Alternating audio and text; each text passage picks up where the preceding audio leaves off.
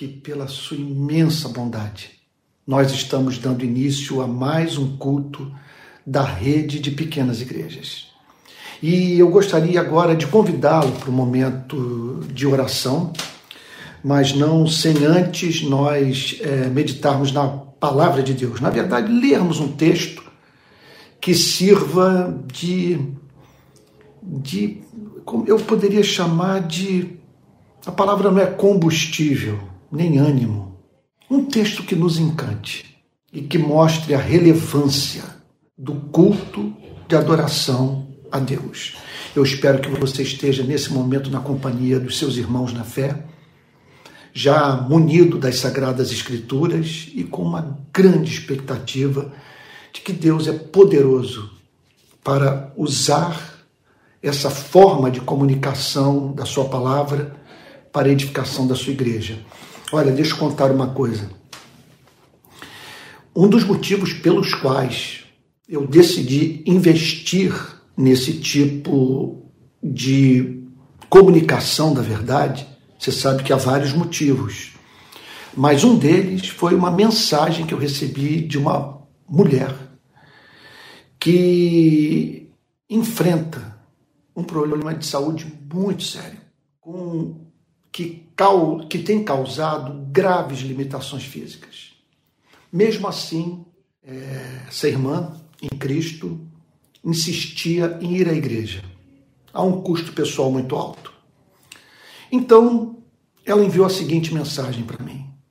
Após manter contato com esse tipo de pregação, pregação online em tempo real, ela diz o seguinte: Antônio, eu sofro de paralisia lateral. A um custo pessoal altíssimo, eu frequentava os cultos da minha igreja. Mas depois de um tempo, eu percebi que não estava valendo a pena. Muito obrigado por me fazer sentir novamente alimentada espiritualmente. E é por isso que eu estou aqui, por acreditar que uma transmissão online que o aproxime de Cristo tem mais valor do que você participar de uma pregação presencial, mas na qual o pregador não comunica a verdade. Então, eu me encontro no meu período de férias, estou na casa do meu queridíssimo amigo, mais chegado do que irmão, pastor Vanderlei. Eu me encontro em, em Setúbal.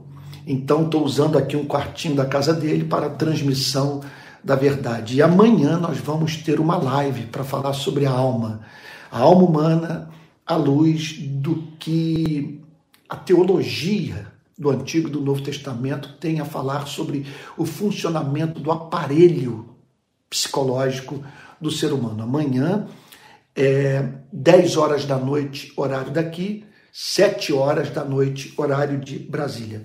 Mas vamos lá para o texto das Sagradas Escrituras que eu espero em Deus que aqueça o seu coração. Vou pedir que você abra a Bíblia no Salmo 116, Salmo 116, versículo 5, que diz assim: Compassivo e justo é o Senhor. O nosso Deus é misericordioso. O Senhor vela pelos simples. Quando eu estava prostrado, ele me salvou. Ó minha alma, volte ao seu sossego, pois o Senhor tem sido bom para você. Meu Deus, volta minha alma ao seu sossego. Aqui está o servo de Deus, sendo pastor de si mesmo, aconselhando a si mesmo, falando ao seu próprio coração. Isso porque é, quem conhece o Deus da Bíblia é capaz de manter contato com aquilo que as Escrituras chamam de homem interior. O cristão é alguém que tem consciência desse homem interior e dele cuida e com ele se comunica. E muitas vezes, de modo a trazer à memória do homem interior aquilo que nós não podemos esquecer. Volta minha alma ao teu sossego. Que significa o seguinte: você está desassossegada sem motivo, porque o Senhor tem sido bom para com você. Se você fizer um histórico uma análise retrospectiva da sua vida, passar sua vida em revista, você perceberá no meio das tribulações. Eu posso dizer isso sobre minha vida no ano passado. Deus regulando o sofrimento, estabelecendo uma intensidade e um prazo, de modo que a vida não me destruísse, não se voltasse contra mim e a minha dor fosse usada por Deus como instrumento de santificação. Vamos orar? Vamos falar com esse Deus que tem cuidado de nós, esse Deus magnífico. Pai Santo, nós bendizemos o teu nome, porque quando o Senhor pede de nós que o amemos, o Senhor não está pedindo nenhum absurdo, porque nós somos de tal maneira que podemos amá-lo. E o Senhor é de tal maneira que nós podemos amá-lo. Senhor, quando tu pedes amor, tu pedes o razoável. Porque sendo o Senhor Deus excelente, o Senhor é digno dos nossos louvores. Nós pedimos nessa manhã perdão pelas nossas iniquidades, Senhor. Senhor, como somos fracos. Senhor, como somos tendentes ao egoísmo, a pensar em nós mesmos, Senhor. Senhor, o inventário da nossa vida de oração mostra o quanto somos concentrados na nossa própria felicidade. O que não é pecado, Senhor. Buscar a felicidade, sabemos que não é. Mas, Senhor, nós precisamos aprender a incluir no nosso conceito de felicidade a felicidade do próximo. Por isso, nós pedimos perdão por todas as vezes que não fazemos pelas vezes que nós nos esquecemos de Ti e nos comportamos de modo carnal, como se o Senhor não existisse. Perdoa-nos, Senhor.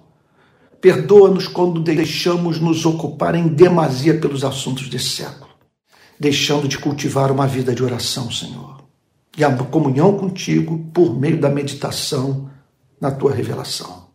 Senhor querido, nós queremos aproveitar essa manhã também para expressar a nossa gratidão a Ti Conforme acabamos de ler, volta a minha alma o seu sossego, porque o Senhor tem sido generoso para com você. E nós estamos aqui para agradecer o Senhor por esse cuidado pastoral. Senhor, em todas as tribulações que enfrentamos, nós podemos perceber esse elemento de graça. A graça no sofrimento. O teu amor Senhor oculto na dor. Nós te agradecemos porque, sendo o Senhor Deus Todo-Poderoso e Deus que nos ama, o sofrimento tem tempo de duração, tem prazo, porque a tempestade vem, a tempestade passa, o Senhor reina. E porque o Senhor nos ama e é soberano, o Senhor regula a intensidade do sofrimento para que não sejamos destruídos. Mais do que isso, para que sejamos santificados. Nós te agradecemos de todo o nosso coração por esse cuidado, pelos fios da nossa cabeça estarem contados. Nós queremos lhe dizer nessa manhã que, Senhor, nós o amamos. Nós estamos nessa manhã voltando para casa. Pedimos a Ti, Senhor, que o Senhor, pela sua infinita misericórdia, nos ajude a praticar a disciplina espiritual da tua presença. Senhor, de o termos sempre à mente e conversarmos contigo, Senhor, até enquanto tomamos banho, quando fazemos o almoço, quando dirigimos o carro. Senhor, ó oh Deus, nós não queremos perder de vista o fato de que viver é viver na Sua presença. Ó oh, Senhor querido, e agora ilumine o texto da tua palavra. Senhor, para que o entendamos e ele nos aproxime de ti. É isso que nós queremos nessa manhã. Nos aproximarmos de ti, contemplarmos a tua beleza e o amarmos e falarmos para o Senhor o que jamais fomos capazes de expressar. É o que te pedimos em nome do Senhor Jesus, com perdão dos nossos pecados. Amém. Amém. Irmãos queridos, dentro dessa série de pregações sobre os milagres de Cristo, consta no Evangelho de Marcos a cura de um surdo gago, E eu gostaria, portanto, de chamar a sua atenção nessa manhã para o texto de Marcos, capítulo 7, versículo 31. E você pode observar que eu pulei vários capítulos de Marcos, porque são capítulos que falam sobre milagres que estão registrados no Evangelho de Mateus, sobre os quais, portanto, eu já preguei. Por isso, nós hoje vamos meditar sobre Marcos, capítulo 7, versículo 31. Achou? Então vamos lá. Diz assim a Bíblia. De novo, Jesus se retirou das terras de Tiro e foi por Sidom até o mar da Galileia, através do território de Decápolis. Eu não canso de dizer que quando nós olhamos para uma passagem como essa, Jesus passando pelas terras de Tiro, por Sidom, atravessando o mar da Galileia através do território de Decápolis. Nós nos lembramos nessas horas de duas coisas: a geografia da bênção e a geografia da oportunidade do encontro com Deus. Jesus passou por aquelas cidades. Então, ali pessoas conheceram o amor de Deus, provaram da benevolência divina, tiveram seu pedido atendido, foram socorridas. Então, é muito importante que saibamos mapear os locais nos quais Deus manifestou em nossa vida o seu amor. Deixa eu dar um exemplo. Na minha vida eu tenho uma especial gratidão pela cidade de Araras, que faz parte do município, na verdade é, é, é, é a região de Araras, localidade de Araras, que faz parte do município de Petrópolis. Ali, em 1982, no retiro da Igreja Presbiteriana Betânia de Niterói, eu conheci a Cristo de uma forma que até então eu não havia conhecido. Eu não posso passar por ali sem manifestar a minha gratidão pelo Seminário Luterano de Araras, porque foi nas dependências desse seminário que Deus alcançou o meu coração. É difícil você precisar muitas vezes, o dia da conversão. Só sei que ali foi muito importante. Eu voltei dali disposto, pela primeira vez na minha vida, a consagrar a totalidade da minha existência ao meu Criador. Outra geografia da bênção é a praia de Piratininga, em Niterói.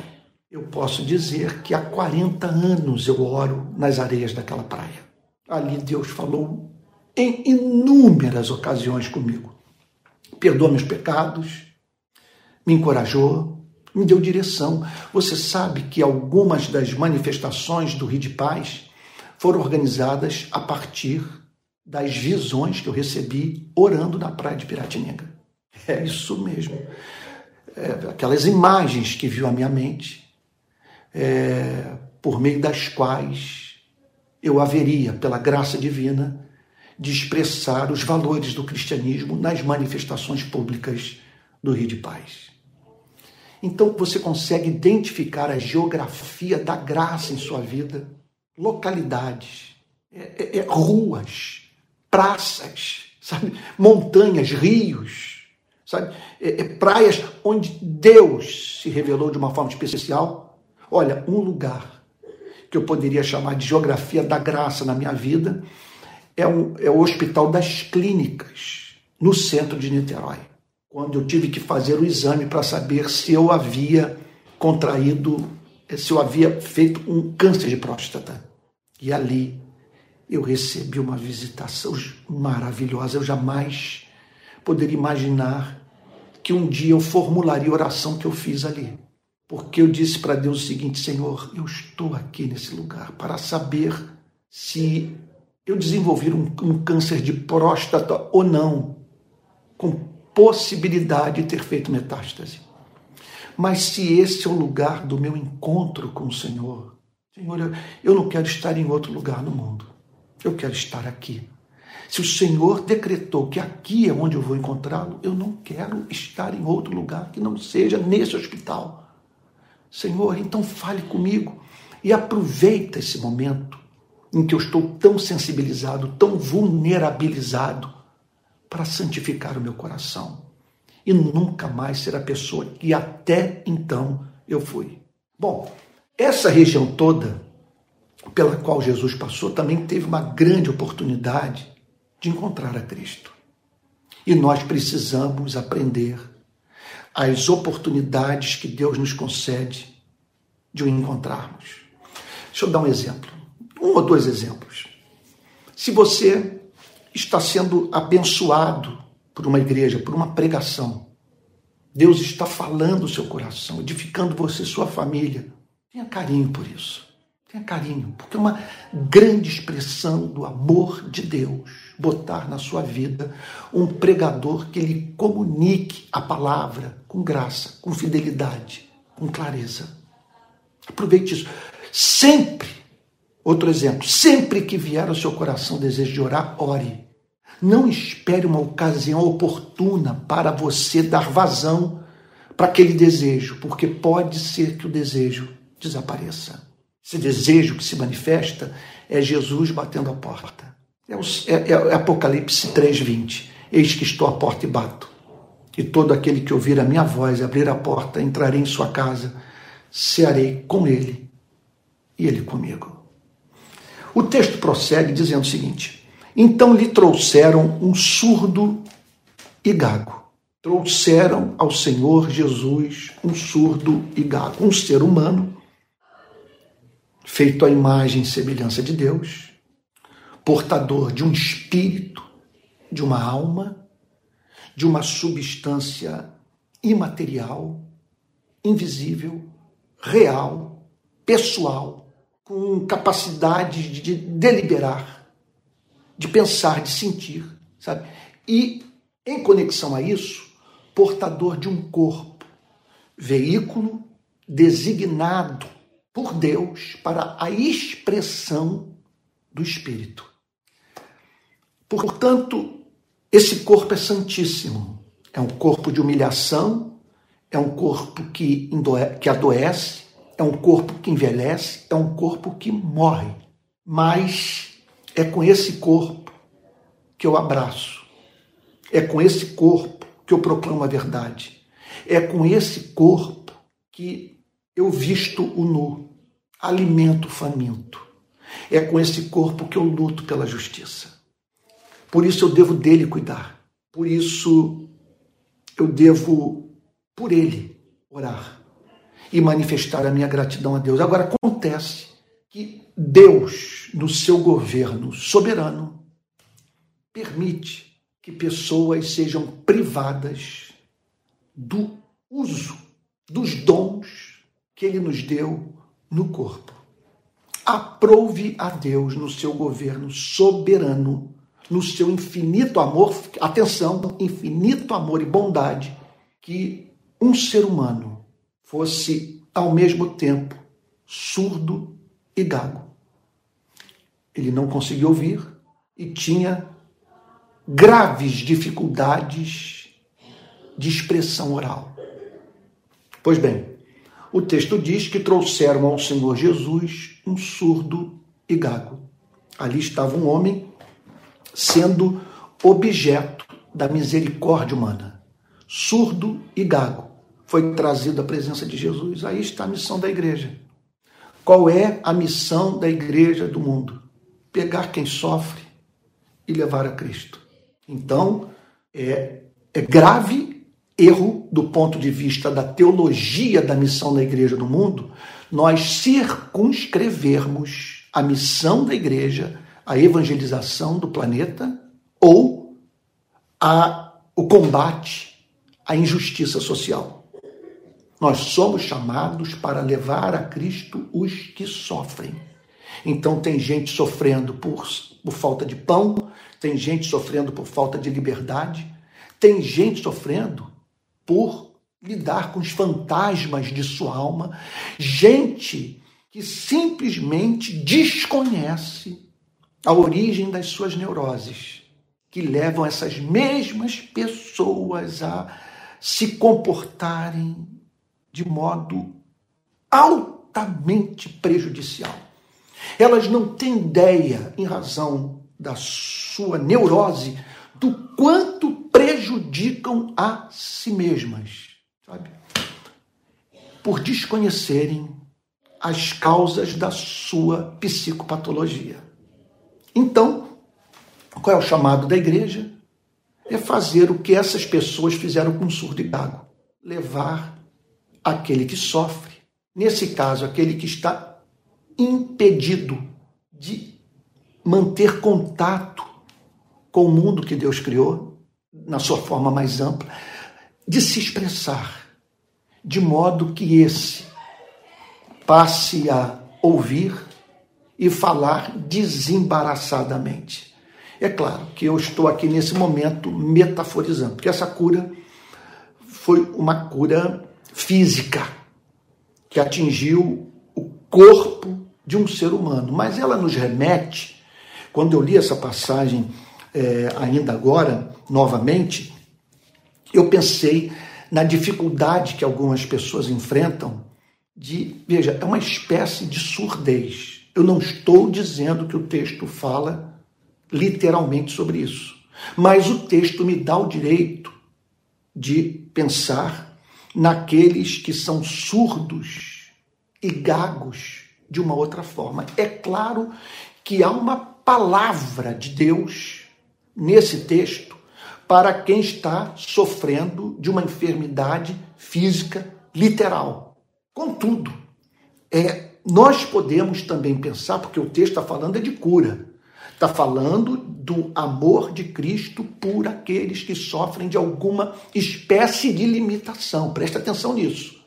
Aqui é uma, uma, limita, uma limitação para ouvir, para entender, e uma outra limitação para se expressar.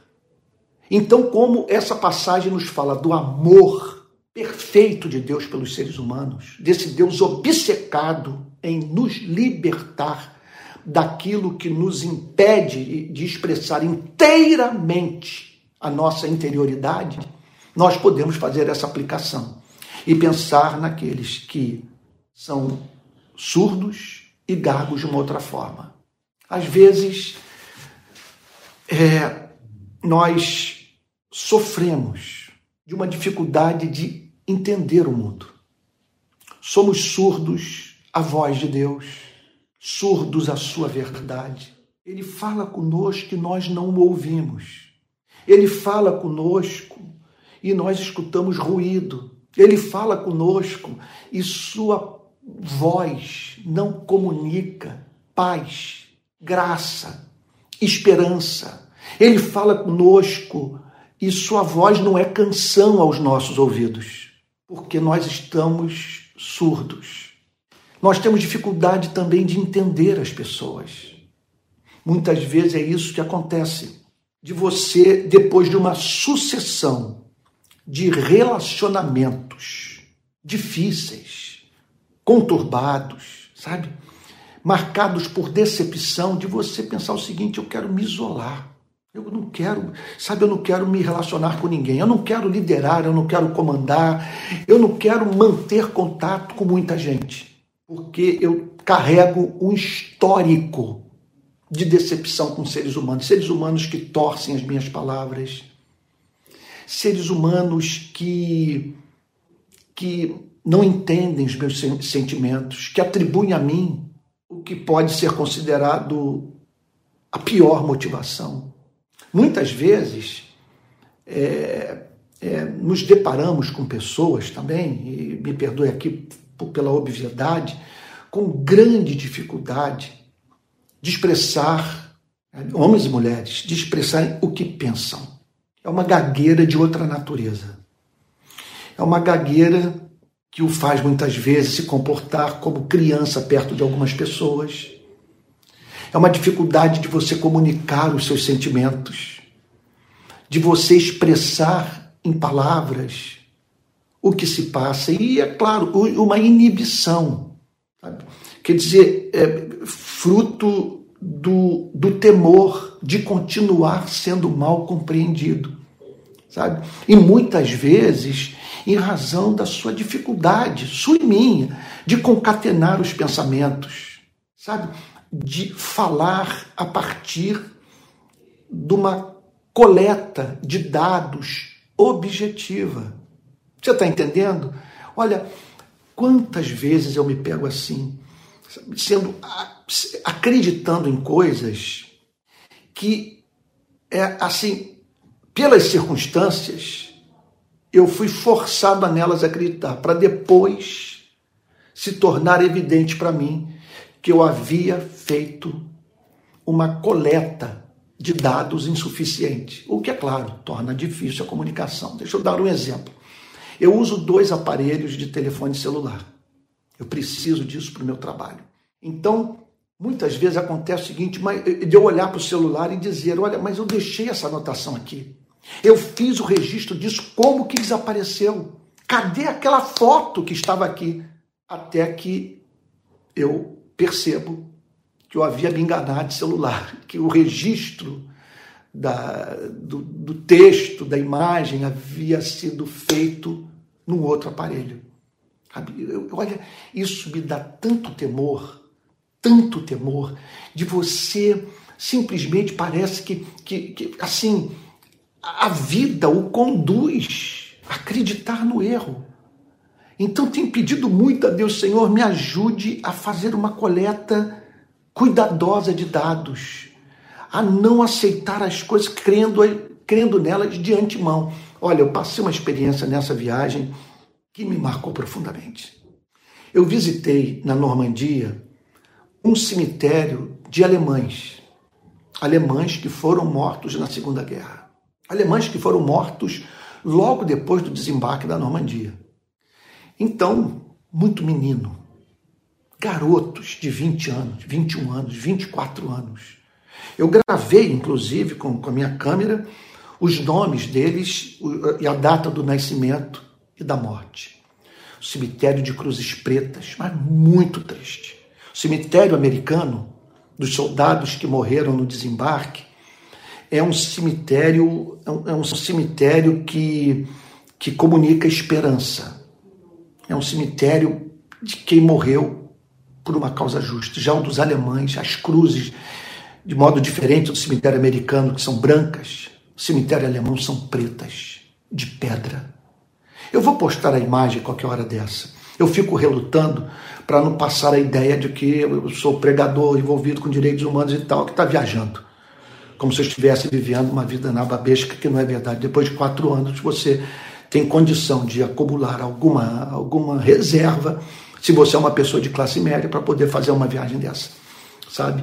Nesse momento, por exemplo, estou hospedado na casa do amigo, não estou gastando um centavo aqui em razão da generosidade do casal precioso que está me acolhendo. Então, eu lá, eu fiquei pensando, meu Deus, quantos desses jovens vieram parar aqui nesse campo de batalha sem saber o que estavam fazendo? Ou por não terem dedicado tempo a pensar no nazismo, no que significava dar sua vida por algo inglório. Sabe?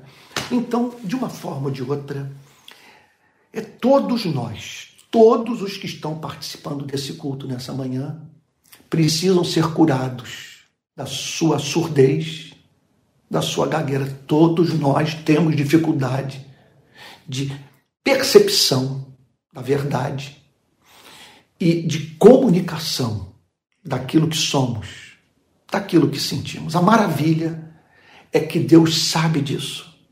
E enviou o seu único filho para desembaraçar a nossa língua e para apurar os nossos ouvidos de modo que possamos ouvir a verdade de modo desimpedido, sem obstáculo, e expressar o que somos com graça, com beleza, com verdade ainda que não sejamos capazes de escrever um, um romance, um conto, sabe, uma obra qualquer que vai entrar para a história, ainda que nós não nos tornemos é, nos, assim, nos, eh, nos compositores mais exímios, ainda que não recebamos dons extraordinários de oratória, pelo menos poderemos passar o recado, deixar a nossa marca na história. Falar de modo desinibido, sabe? a fim de comunicarmos com objetividade, clareza e amor aquilo que está na nossa mente. Bom, o texto diz que levaram a Jesus um surdo de gago e lhe suplicar, suplicaram que impusesse as mãos sobre ele. Então, esse é o sentido da oração intercessória. Interceder por alguém que sofre. Não há nada mais humilhante no meu cristianismo do que, ao fazer o inventário sobre a minha vida de oração, perceber que eu faltei com a oração intercessória, que eu deveria orar mais pelas pessoas que eu amo. E aqui não faltou esse amor. Eles levaram a Cristo literalmente aquele homem e suplicaram a Jesus que impusesse as mãos sobre ele. Coisa linda.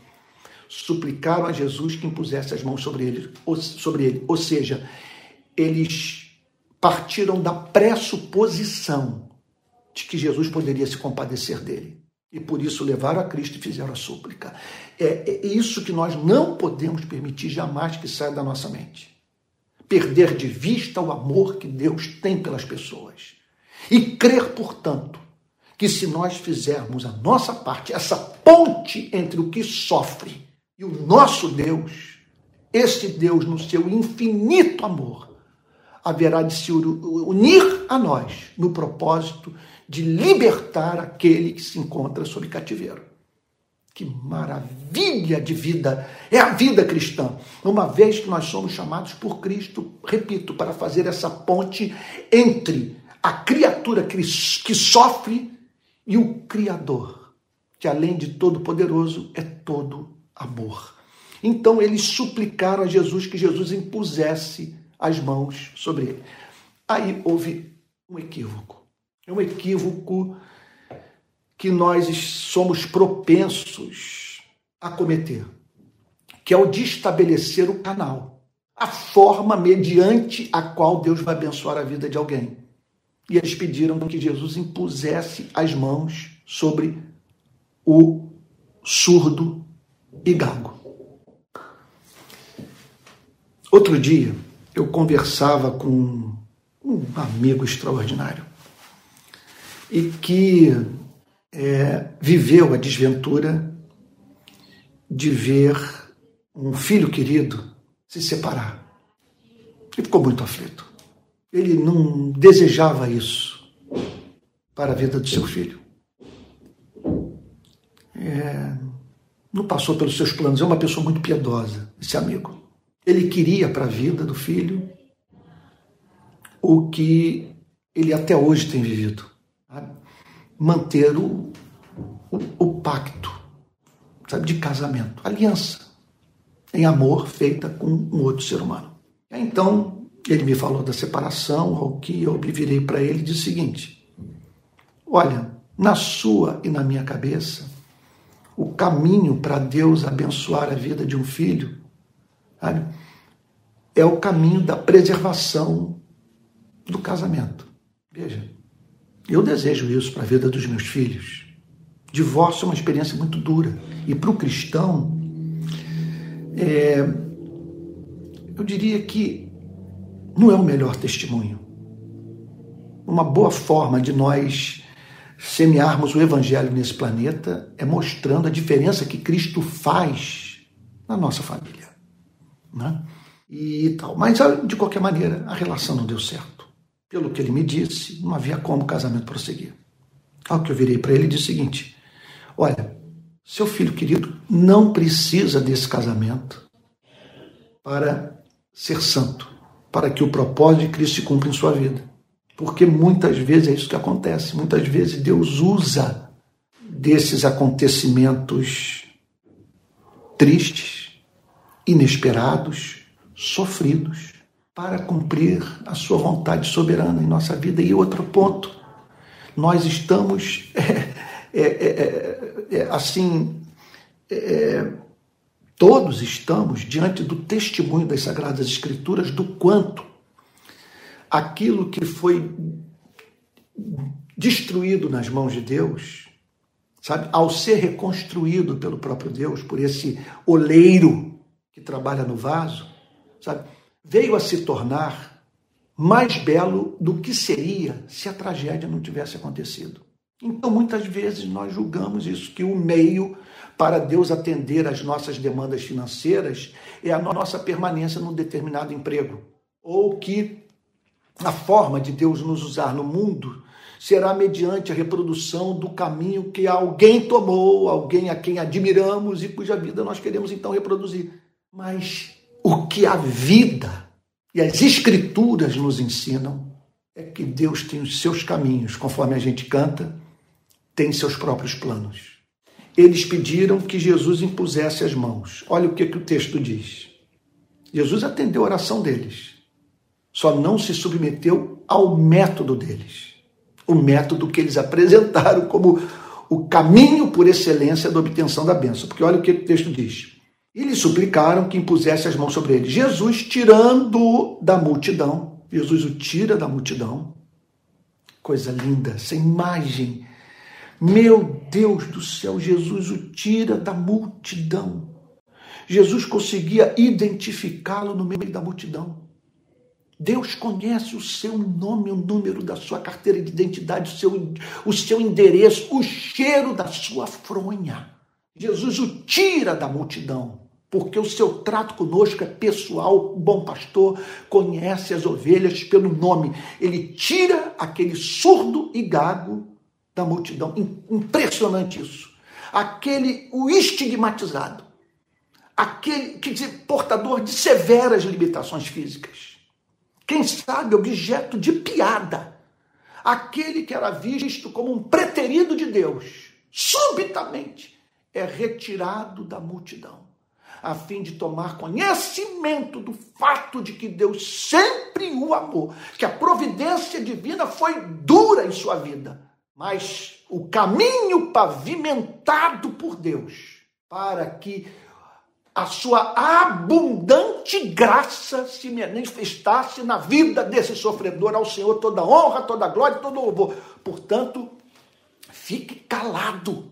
Não abra a boca. Eu falo assim da forma mais clara e eu diria severa possível. Nós somos tendentes a duvidar dos procedimentos de Deus, olhamos para a vida de alguém e dizemos como que Deus pode tratar de uma forma tão severa uma pessoa como ela. Contudo, Contudo, a Bíblia nos ensina que nós não estamos em condição de dar conselhos a Deus. Nós não temos o direito de duvidar. Então, aquele homem era visto como alguém que havia assim, caído no esquecimento de Deus. Deus o ignorava, surdo e gago, mas para um dia ser tirado da multidão. Olha, e, e ter um encontro pessoal com Cristo. Olha, entenda uma coisa. Entenda uma coisa. Nós não sabemos as operações secretas da graça de Deus na vida daqueles que nós amamos e sofrem. Deus sabe o que está fazendo. Deus sabe. Ele é oleiro.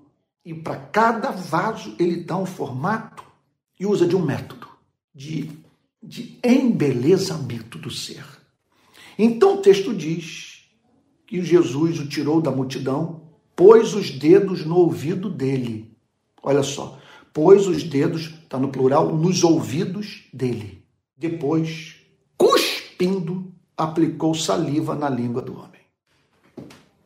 Por que Jesus o fez? Por que não impôs as mãos?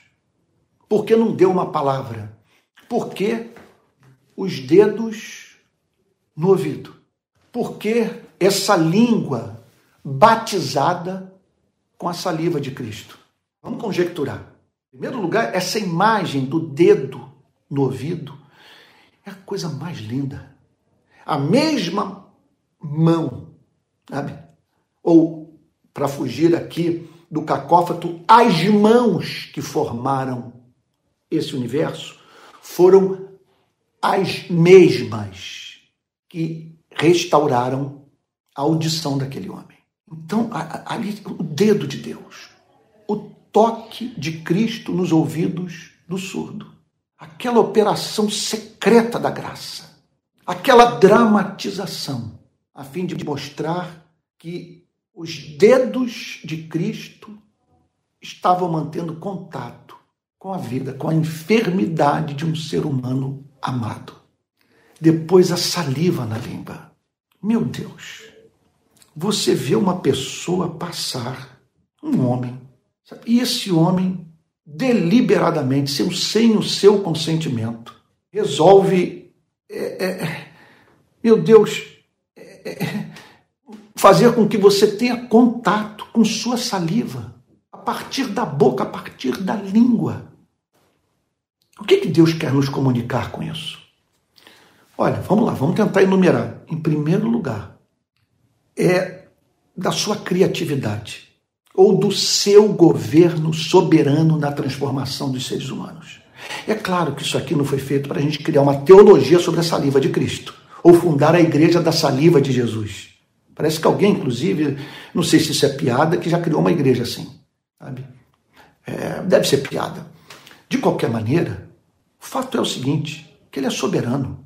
E ele tem seus métodos, e os seus métodos podem ser métodos surpreendentes. Dele dar um tratamento a você que não deu para mais ninguém. A coisa funcionou no seu caso. E por isso nós temos que tomar muito cuidado para não levar outras pessoas a tentarem reproduzir a experiência com Cristo que tivemos. E dizer para todas que a bênção só vai ocorrer, sabe?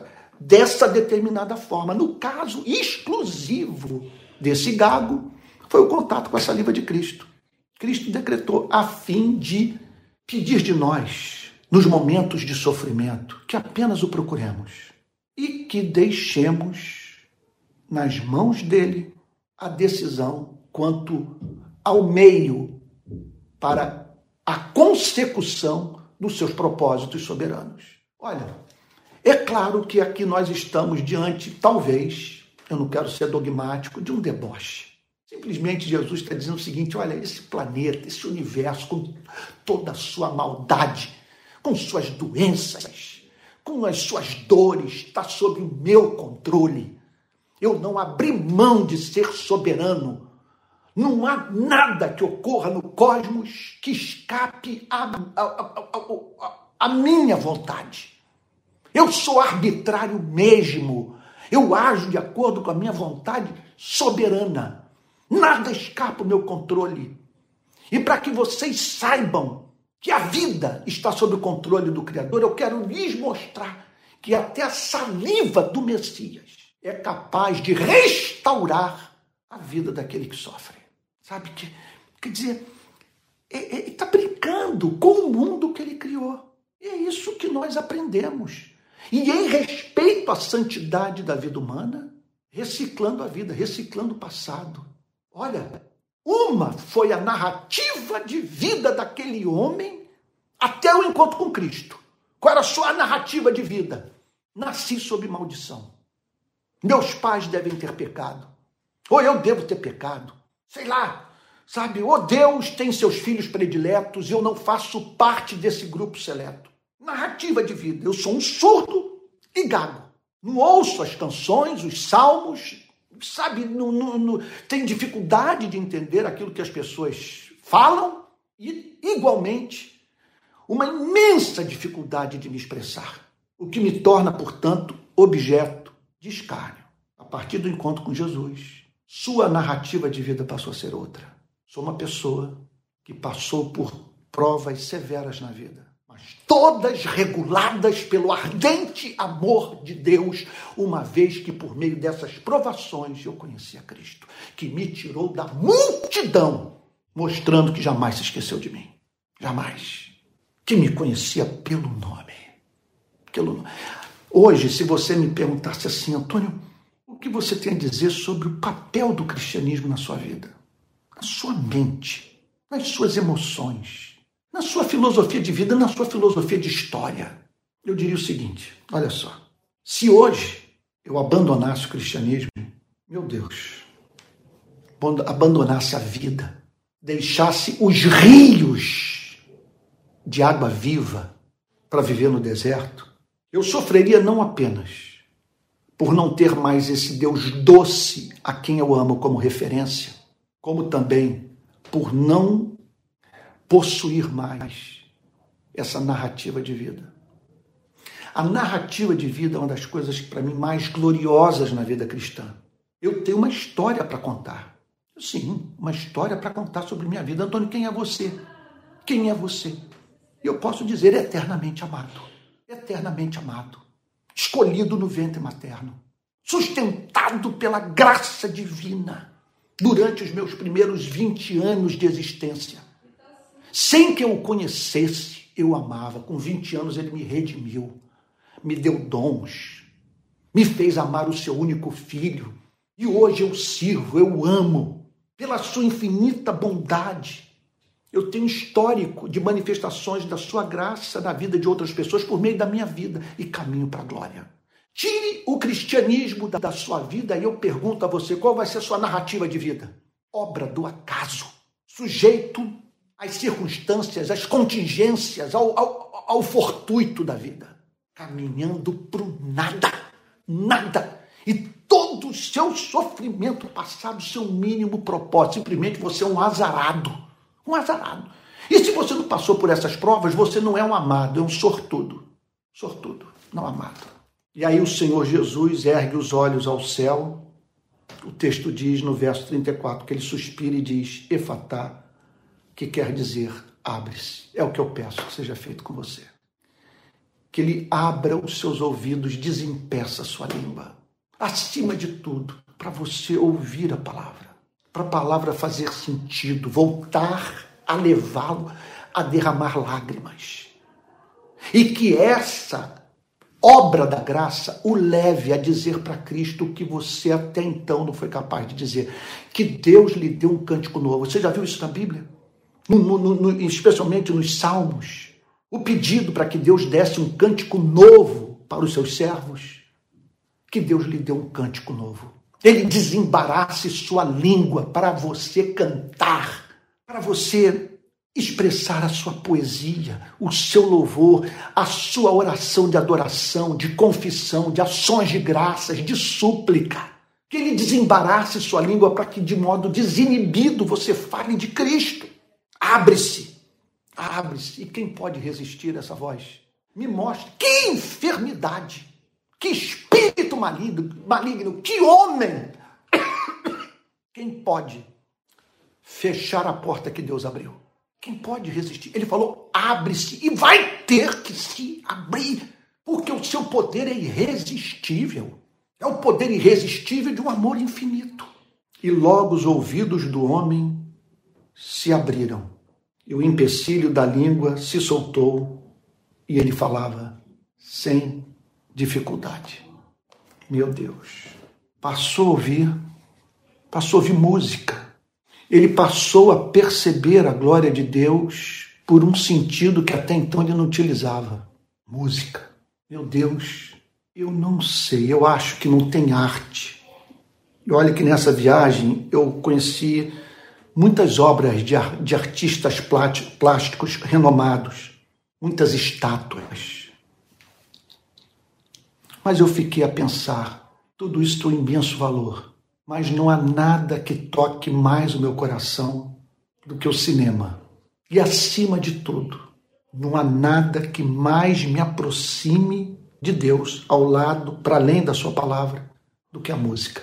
Especialmente quando eu ouço bar, minha alma é tomada de esperança. Eu ouço bar e ele me faz crer que a vida tem sentido, que Jesus vai voltar e que haverá novos céus e nova terra.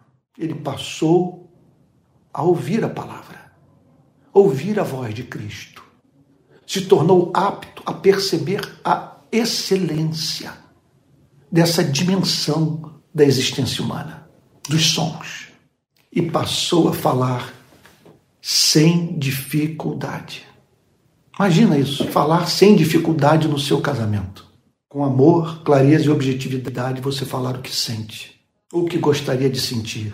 Nas suas relações na igreja, no seu relacionamento com pessoas de comportamento abusivo, de você encontrar uma forma de não reproduzir o tratamento delas e ao mesmo tempo ajudá-las a ver que elas não estão respeitando você. Falar sem dificuldade, expressar o que sente na presença, na companhia do terapeuta, do irmão com quem você se confessa, do pastor ao qual você procura em busca de ajuda enfim, falar desembaraçadamente. como eu pedi graça. Eu me lembro que quando eu me converti, aquele desejo de proclamar o Evangelho e muita limitação, muita limitação intelectual, muita limitação cognitiva e, e, e, e assim e, uma falta de, de experiência com, com o, vamos assim dizer, a arte de falar em público. E eu sabia que Deus estava me chamando para falar em público. Teve um dia que a graça tocou minha língua. Minha língua, eu percebi claramente que minha língua passou a falar aquilo que até então não conseguia expressar. Foi ou no final de 82 ou no início, no início de 83. Eu estava no presídio da Ilha Grande, no estado do Rio de Janeiro, presídio de segurança máxima. Eu estava pregando numa galeria de presos. Me lembro que eu me encontrava na companhia do Jefinho, a, autor daquela música O Teu Trabalho é Descansar em Mim. Meu grande amigo, companheiro de surf, que naqueles anos iniciais de conversão foi um dos meus grandes amigos. Gente, dos mais próximos é, naqueles dias que eu estava descobrindo o Reino de Cristo. Me ajudou muito, me ensinou muito a orar. E aí, então, ali, eu comecei a falar de uma maneira que do ato da fala eu dizia o seguinte: isso está sendo dado para mim. Eu recebi a graça para falar de Deus. Isso não é meu. E depois foram tantas as experiências de no púlpito estar pregando e ter a impressão que não era eu falando. De eu me tornar um espectador. Eu acho que Billy Graham já falou sobre isso. Ele muitas vezes se sentir, ele se sentia como um observador, um espectador da sua pregação. Porque é alguma coisa que lhe é dada no momento que você fala, meu Deus, isso não é meu. Isso não veio de dentro, isso veio de fora. Isso é dado por ti. Que Deus abra os seus ouvidos e a sua língua. Que Deus o cure. Pode ser que a sua necessidade hoje é de uma cura física, de você se livrar da dor. Ainda ontem eu estava falando de algumas curas que eu experimentei nos últimos anos. Olha, eu sofria de sinusite crônica. Durante 25, 30 anos, eram uma, duas crises por ano, muitas das quais só resolvida com o uso de antibiótico. Não sei o que dizer, mas eu estou aí talvez há uns quatro anos, cinco anos sem sinusite. Um milagre. Eu tinha muita azia e às vezes problema de refluxo acabou. A azia praticamente desapareceu, muito raro, é claro. Só não desapareceu por completo, porque eu, eu, muitas vezes eu como macarrão, sabe, na hora de dormir. Aí não dá, né? Não tem milagre que resista à loucura humana. Né? Então, é, mas foi um milagre. Eu tinha um problema de alergia. Eu só podia usar roupa de algodão, roupa de lycra ou qualquer outro tipo de tecido me fazia o meu corpo coçar horrivelmente. Tá aqui, estou viajando, precisando, não podendo usar algodão, porque no frio algodão não funciona. Você tem que usar lã, tem que usar um outro material qualquer para manter o corpo aquecido, a chamada segunda pele graças a Deus por esse milagre de seu amor. Então pode ser que você esteja precisando desse milagre, sabe? um toque no seu corpo, sabe? um toque no, no problema de natureza biológica que você está enfrentando. Mas pode ser que seja essa coisa mais subjetiva, de uma forma ou de outra, o que nós sabemos é que Ele nos ama e que Ele está aqui para curar você e a mim. Isso, sabe, é o que Ele pode operar nessa manhã. Vamos orar? Pai Santo, Senhor querido, como é bom ler a Sua palavra. Senhor, onde encontrar a esperança que podemos auferir desse texto? Onde, Senhor? Em que obra? Senhor, nós vamos encontrar isso em quem? Machado de Assis, em William Shakespeare. Senhor, nós vamos encontrar isso em Cervantes. Senhor, nesses homens nós vamos encontrar palavras de sabedoria, mas não o caminho, Senhor, que nos leva ao contato com esse Cristo, que cura os surdos e faz com que os gagos passem a falar com desembaraço. Senhor querido, eu te peço que, em nome do Senhor Jesus, o Senhor toque na vida dos irmãos que estão sofrendo, Senhor, que estão enfrentando severas provas na vida. Toque no seu corpo, toque na sua mente, cure-os das suas fobias, Ajude-os, Senhor, a conhecerem a, a natureza, a causa das suas neuroses, Senhor, porque tu sabes que quando nós conhecemos, Senhor, a, a, causa da neurose, nós passamos a lidar melhor com elas, com, com elas, Senhor. Ajude esses irmãos, ajude os irmãos que estão enfrentando, Senhor, tentação severa na vida. Estão com desejo de largar tudo. Senhor amado, socorre esses irmãos para que eles não abram mão de viver para a glória do seu nome. Senhor, abençoe a mente, abençoe o corpo, abençoe os nervos, abençoe as emoções, Senhor. Ajuda o seu povo a se livrar daquilo que o limita, que o impede de receber a verdade, que o priva, Senhor, de comunicar a verdade. Abre as portas da percepção, Senhor, para que possamos ouvir Sua voz. E abre as portas da expressão, para que possamos revelar ao mundo o Cristo que há em nós. No nome de quem oramos, Senhor, com perdão dos nossos pecados. Amém. Amém. Irmãos queridos, olha só, avisos altamente importantes para todos nessa conclusão do nosso culto. Em primeiro lugar, eu insisto para que você não assista esse culto sozinho, que você tenha companhia de, um, de alguns irmãos, sabe, três, quatro, cinco, dez, mas que você não, não substitua o momento de adoração com o povo de Deus, sabe, por esse culto. Eu estou entrando aqui com a palavra. A você cabe estar na companhia dos irmãos, sabe? E não apenas ficar ouvindo a pregação da palavra, mas também ter um momento de cântico, ter um momento de oração com seus irmãos. Eu agora vou terminar de falar. Nada o impede de cantar e orar na companhia dos seus irmãos. Tivemos aí uma hora, eh, uma hora e cinco de culto. Você pode aí botar mais dez minutos, uma hora e quinze de culto. Está de bom tamanho. E assim então você terá aquilo que é oferecido no templo e que pode ser oferecido a você aí na sua casa, onde você se encontra. Tá bom? Olha, quero dizer a, todo que eu, a todos que eu estou orando pelo meu retorno em fevereiro ao Brasil, mês que vem. Em março eu quero começar uma nova fase do meu ministério. Então, Estou dizendo tudo isso não para você se ocupar com a minha vida e ficar pensando em mim aí e tal, mas para que você que está aliado a mim, quer dizer, tem uma aliança comigo, que me ama, que me acompanha, entenda para onde que eu estou indo. Olha, voltando em março, eu retornarei os cultos públicos no Rio de Janeiro pela manhã. Eu estou pensando em qualquer lugar da cidade. Vamos lá. Orem por isso. Eu vou voltar com os cultos públicos no domingo de manhã na cidade do Rio de Janeiro com transmissão online em tempo real para aqueles que estão assistindo de outros estados, de outros locais da, da cidade da, do Rio de Janeiro. E manterei o culto da noite, das 18 horas, com transmissão da pequena igreja a qual eu pertenço na cidade de Niterói. Tá bom? Isso é certo. Retornarei aos comentários bíblicos que estou escrevendo em parceria com a editora Mundo Cristão. Eu recebi a incumbência de comentar o Novo Testamento inteiro. Então, em março, me dedicarei a Colossenses e Filemão.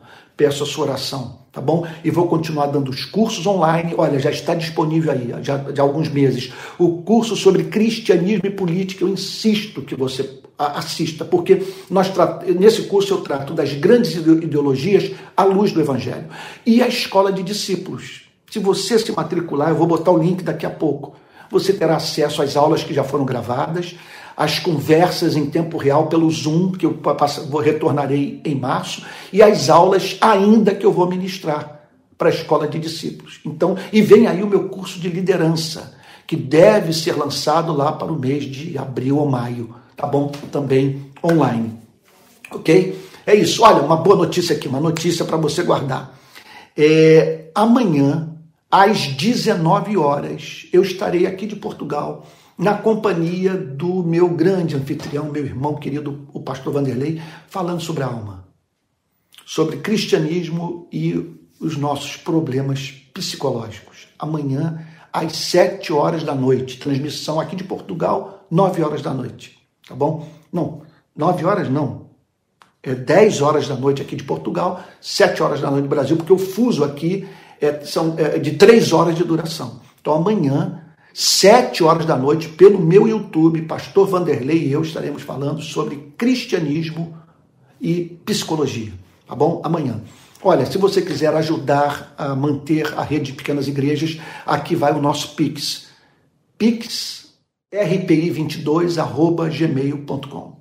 Repetir, pixrpi22 22@gmail.com. Se você der a sua oferta, sabe, depositar nesse endereço, você estará contribuindo com a rede de pequenas igrejas. O dinheiro vai cair na conta da rede de pequenas igrejas, tá bom?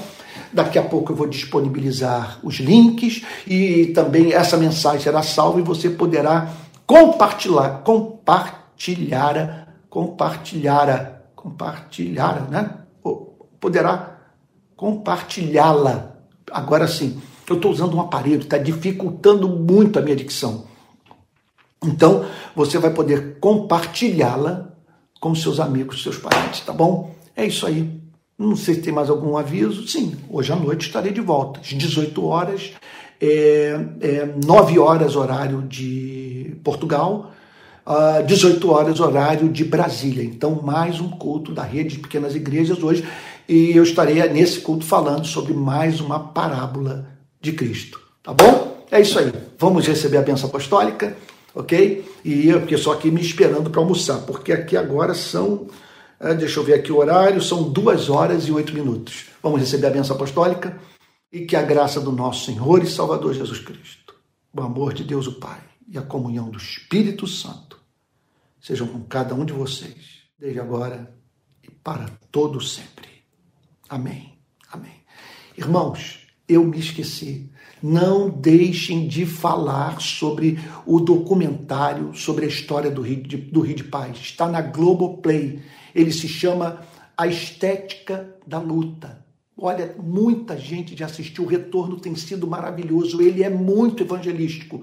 A Estética da Luta, Globo, Globoplay, que fala sobre a história do Rio de Paz. Fique com Jesus até logo mais às 18 horas. Beijão a todos, beijão para Marli, beijão para Denise, beijão para o Denis, beijão para os antigos membros da Igreja Preterana da Barra, beijão para os meus parentes, para os meus amigos, para minha cunhada querida Patrícia, que eu vi passar por aí. Um beijão a todos, que Deus abençoe e os guarde. Até logo mais.